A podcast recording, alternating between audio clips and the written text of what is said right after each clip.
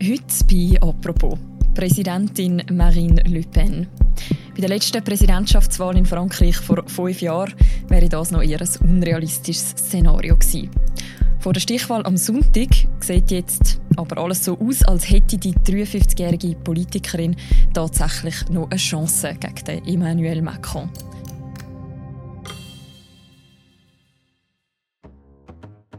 Heute bei «Apropos» reden wir über den Aufstieg von der Marine Le Pen, über ihren Imagewechsel und darüber, was ihr Sieg für Frankreich und für Europa bedeuten würde. Und für das ist bei mir im Studio der Auslandredakteur Simon Wittmer, der den Wahlkampf in Frankreich begleitet. Hallo Simon. Ciao Miriam. Bonsoir et bienvenue à tous pour ce grand débat du second tour de l'élection présidentielle, moment très attendu de la vie démocratique de notre pays. Bonsoir Marine Le Pen. Bonsoir. Bonsoir. Bonsoir Emmanuel Macron. Bonsoir.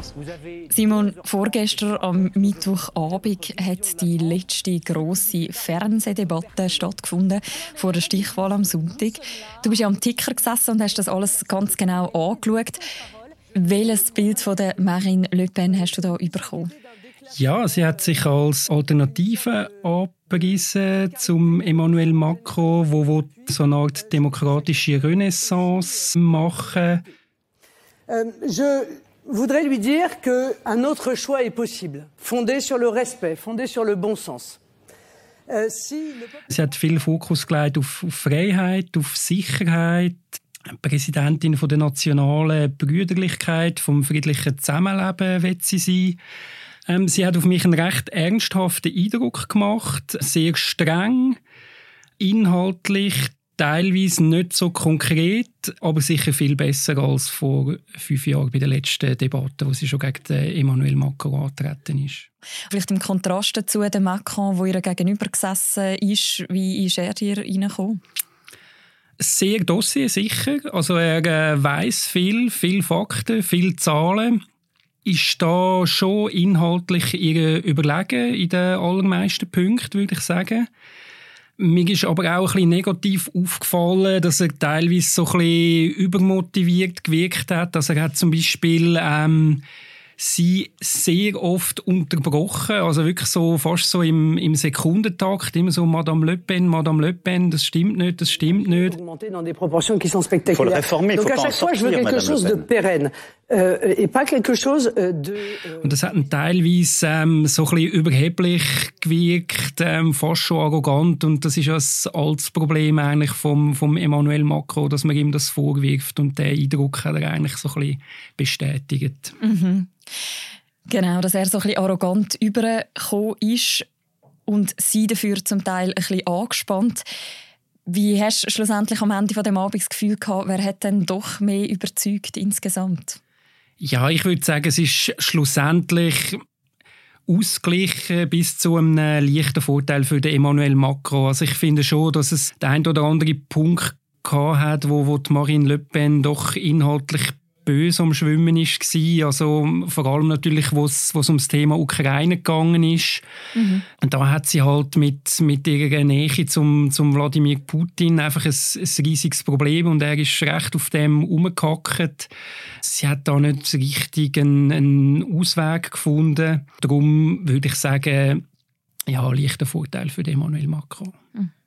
Wenn man es jetzt vergleicht mit der letzten Debatte, du hast es schon angesprochen, vor fünf Jahren, was war anders? Gewesen?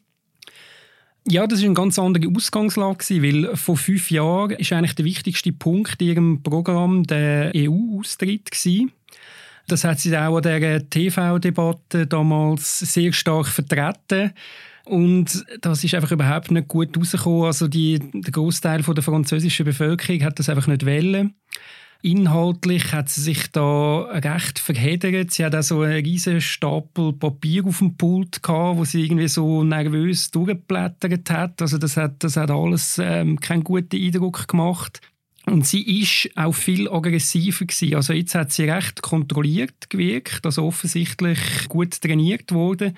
Und damals vor fünf Jahren ähm, ist sie im, Makro die ganze Zeit ins Wort gefallen es ist wirklich ein rechtes Fiasko gewesen. Sie hatten auch damals noch im Nachhinein noch gesagt, sie hätte eigentlich Migräne gehabt, was irgendwie mhm. so ein bisschen nach einer schlechte Ausrede getönt hat. Und im, ja, im Vergleich zu damals ist es eine massive Verbesserung. Eben, ich schätze es so ein, dass, dass sie leicht schlechter war, ähm, aber man, man, kann das auch anders sehen und also irgendwie deklassiert wurde ist sie jetzt überhaupt nicht. Mhm. Also kann man sagen, sie ist quasi so am wie soll man sagen, präsidentschaftlichen Auftritt ein Stück näher gekommen in diesen ja. fünf Jahren? Ja, auf jeden Fall. Das kann man auf jeden Fall sagen, ja. Marine Le Pen die hat ja eine ziemliche Karriere als Politikerin hinter sich und ich will gerne nochmal an den Anfang zurückgehen. Ihre ganze politische Karriere fängt ja eigentlich nicht direkt mit ihr an, sondern mit ihrem Vater. Je suis convaincu que la poursuite de la politique qui a été menée ich bin überzeugt, dass Sozialdemokratie, Kommunisten und bürgerliche Rechte das Land in die totale Katastrophe führen.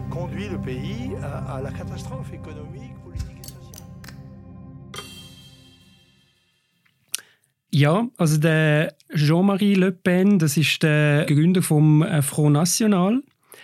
Und sie selber sagt eigentlich immer, dass der Bombenanschlag auf die Wohnung von ihrem Vater 1976, dass das so der Moment war, wo sie, wo sie gemerkt hat, dass sie sozusagen nicht in einer in Anführungszeichen normalen Familie aufgewachsen ist, dass sie das politisiert hat.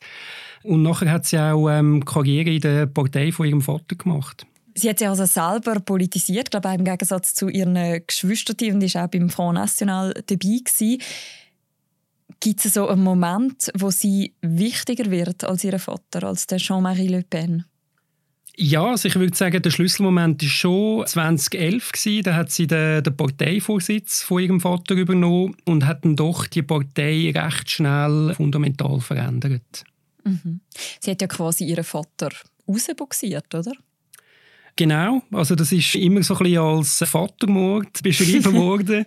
Also 2015 hat sie ähm, ja, ihren Vater aus der Partei rausgeschmissen. Da muss man sagen, dass Jean-Marie Le Pen, ich meine, das ist einfach ein ganz übler Rassist und Antisemit. Der hat auch ähm, so Sachen gesagt, zum Beispiel, dass Gaskammern ähm, nur ein Detail in der Geschichte sind. Und er ist dann darum einfach nicht, nicht mehr haltbar für, für sie. Also sie ist eigentlich sehr pragmatisch. Sie wollte Erfolg haben und da ist ihr Vater im Weg gestanden und nachher hat sie ihn aus der Partei rausgeschmissen. Deshalb. Mhm. Wo sie die Partei übernimmt, 2011 und dann 2015 ihren Vater ausschließt, hat es da auch einen Wandel von der Partei selber gegeben? Also dass sie sich irgendwie quasi mehr Richtung Mitte bewegt hat oder vom rechten Rand weg bewegt hat? Ja, auf jeden Fall. Also zum einen hat sie, hat sie die Partei wirklich stark neu ausgerichtet. Also das ist so ein Prozess, wo sie so als Entdiabol oder wo man in Frankreich so als Entdiabolisierung bezeichnet. Man muss da vielleicht ein bisschen ausholen. Also der, der Jean-Marie Le Pen das ist so ein ähm, sogenannter Petanist gewesen. Also das ist ähm, der General damals gewesen, General Petain, der im Zweiten Weltkrieg mit den Nazis kollaboriert hat und er ist der Meinung gewesen, mhm. dass das alles, also dass das ein super Typ ist gewesen. Und er ist auch einer gewesen, der gesagt hat, dass das ganz schlimm ist, dass Frankreich den Algerienkrieg verloren hat. Also es ist wirklich so die, die ganzen alten Geschichten, das sind so ein bisschen seine grossen Themen gewesen, eben zusammen verbunden mit, mit recht krassem Rassismus und Antisemitismus. Mhm. Und sie hat sich schon auch dann von dem, von dem alten Mief befreit hat dann, das muss man auch ähm, zu gut halten. Sie hat wirklich dann so ein bisschen die üblen Typen einfach aus der Partei rausgeschmissen. Ja, hat sich durch das probiert, so ein bisschen auch bei, bei breiten Schichten so möglich zu machen. Vor allem auch so ein bisschen das Stigma von dem, von dem Namen Le Pen, ähm, wo, wo, wo, für ganz viele Leute einfach für, für immer unwählbar war, dass sie ein bisschen von dem wegkommt. Ja, das ist ihr auch gut gelungen. Also ich meine, der Rassemblement National, also sie hat nachher die Partei auch noch umbenannt, so ein bisschen vom sagen wir mal, oder Front National, das, das klingt recht aggressiv, oder Front mhm. zu Rassemblement National, also ähm, nationaler Zusammenschluss, das klingt schon deutlich freundlicher, weniger aggressiv. Und ja, sie hat es natürlich geschafft, Wählerschichten anzusprechen, die früher ähm, die Partei von ihrem Vater nie hätten gewählt. Mhm. Wenn wir jetzt zurückgehen in die Gegenwart, sie steht jetzt eben in der Stichwahl gegen Emmanuel Macron. Dem ist ja ein Wahlkampf vorausgegangen. Wie hat sie sich da präsentiert? Welche Bilder hat man von ihr gesehen, von der Marine Le Pen?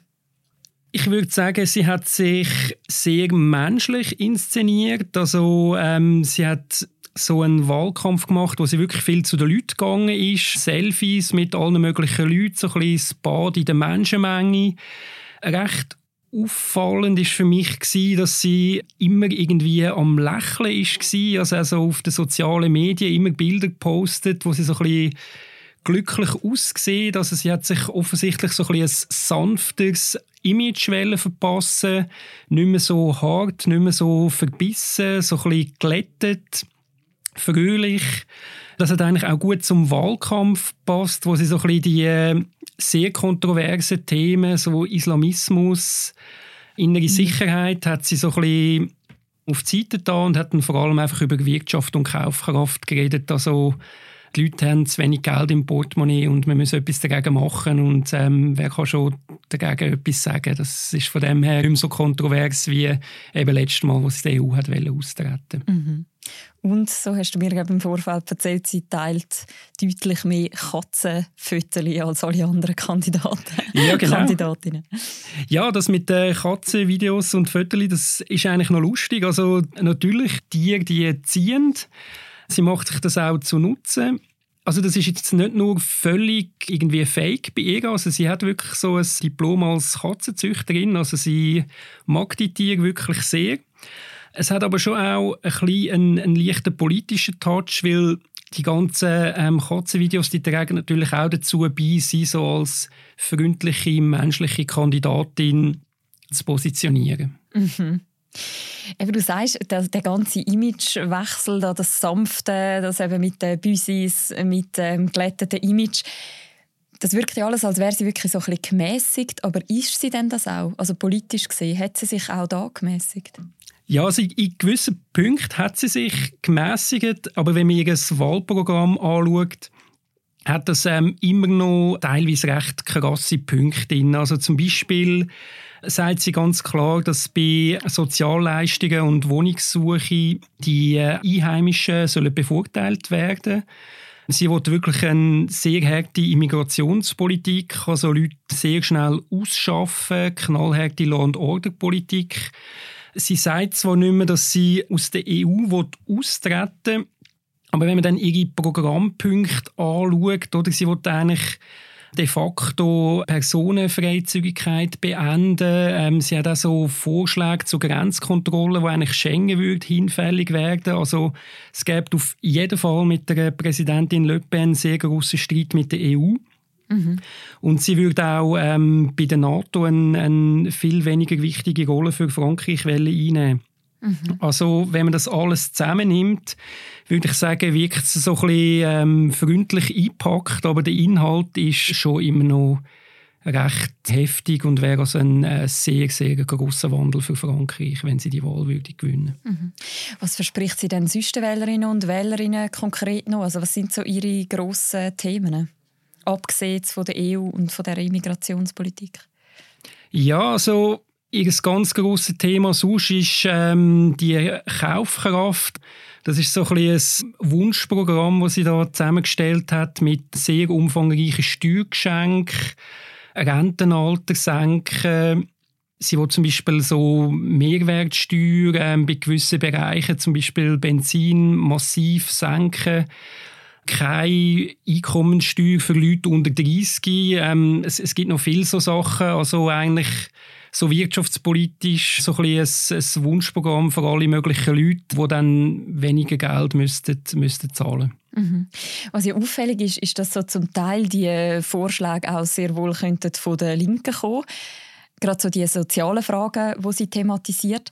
Wie würdest du sie so zwischen den linken und rechten Positionen, die du jetzt eben auch erwähnt hast, ähm, verorten? Also ich meine, sie, sie schielt natürlich voll so ein bisschen auf die untere Mittelschicht, würde ich sagen. Also die Leute, die jetzt nicht völlig verarmt sind, aber die, wo, wo vielleicht Gefahr laufen, die Tagmut können runterrutschen Und dort hat sie diverse Vorschläge, wo jetzt zum Beispiel der, der Jean-Luc Mélenchon, also der linke Kandidat, eigentlich ganz ähnlich auch gemacht hat. Also so wirtschaftspolitisch kann man sagen, ähm, gibt es da durchaus Berührungspunkte mit der Linken und abgemischt dann mit so ähm, ultraharter Sicherheits- und Immigrationspolitik. Also so ein bisschen ein Mischmasch, würde ich sagen. Mhm. Alors même que Vladimir Poutine avait reconnu que les conditions de ce référendum en Crimée étaient les siennes. Du hast ganz am Anfang erwähnt, etwas, was sie vorgestern auch gestolpert ist und ihr aktuell vorgeworfen wird, ist eben die Nähe zum Putin. Parce que quelques mois après avoir dit cela, Madame Le Pen, vous avez contracté auprès d'une banque russe, la First Czech Russian Bank. Woher kommt eigentlich die Nähe? Ja, ich würde sagen, dass die beide eigentlich ein recht ähnliches Weltbild haben. Also für den Wladimir Putin gilt natürlich einfach das Recht vom Stärkeren. So internationale Abmachungen, das ist ihm egal, EU, NATO sowieso. Und Marine Le Pen ist natürlich auch schon immer so sehr nationalistisch gewesen, ähm, hat sich nie so interessiert für internationale Vereinbarungen. dann hat sie sicher auch so ein bisschen einen, einen Hang so ein bisschen zu, zum Autoritären. Also wenn sie jetzt Präsidentin wäre, würde sie sicher probieren, die Medien ein bisschen härter dran zu nehmen, ähm, das Justizsystem bisschen zu kontrollieren, so nach, nach dem Vorbild vielleicht auch vom, vom Viktor Orban. Und da ist der Wladimir Putin natürlich ein, ein natürlicher Verbündeter. Sie hat sich auch mhm. 2017 schon im, in Kreml einladen lassen und hat nachher gesagt, wie, wie super dass sie den Putin fände und dass wir jetzt da ganz neue Allianzen müssen eingehen Und was auch noch jetzt die Nähe ein bisschen ausmacht, ist, dass sie damals im Wahlkampf ihre Partei einen ähm, 9 Millionen Euro Kredit bei einer russischen Bank aufgenommen hat, wo man eigentlich weiß, dass die nach beim Kreml ist. Und darum gibt es einfach ähm, seitdem die Vorwürfe, dass sie gekauft ist von den Russen. Das ist vielleicht ein bisschen überspitzt, aber ich meine, es ist natürlich einfach ein Problem für sie, weil ich meine, ein, ein, wieso sollte eine russische Bank so einen grossen Kredit einer französischen Partei geben? Mhm. Ähm, also natürlich, wenn die, wenn die, die Le Pen beeinflussen. Mhm. Kann man denn irgendwie schon eine Prognose geben, wenn sie jetzt tatsächlich das Rennen würde machen und Präsidentin werden, was es gerade in der aktuellen Situation würde bedeuten? Mit ihrer langen Geschichte, mit, der, mit diesen Verbindungen zu Russland? Ja, ich finde, das kann man schon. Sie hat zum Beispiel gesagt, jetzt bei dieser Debatte noch einmal, dass ähm, Sanktionen gegen Russland das französische Volk nicht dürfen betreffen also anders gesagt, ähm, sie würde sicher nicht mitmachen bei, bei weiteren Sanktionsschritten gegen Öl und Gas. Sie hat auch gesagt, dass es selbstverständlich möglich wäre, dass der Wladimir Putin zu einem späteren Zeitpunkt wieder ein Verbündeter könnte werden. Also wenn sie Präsidentin würde, denke ich schon, würde sie jetzt am, am Anfang immer noch deutlich den, den Krieg verurteilen, würde dann aber ähm, recht schnell umschwenken und, und Wladimir Putin wieder einbinden was natürlich ähm, das Gegenteil von dem ist, was, was jetzt die EU und, und die USA wollen machen und das ja, gibt sehr große Probleme.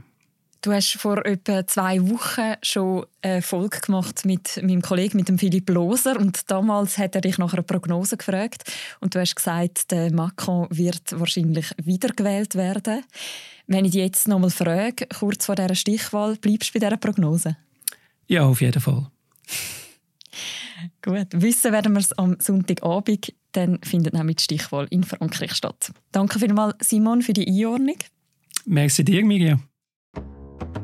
Das war es, die heutige Folge von «Apropos». Produziert wird der Podcast von Laura Bachmann und der Vivian Kuster und moderiert wird er von mir, der Mirja Gabatuller, im Wechsel mit dem Philipp Loser. Und die nächste Folge von uns, die hören ihr am Montag wieder. Bis dann, macht's gut. Ciao miteinander.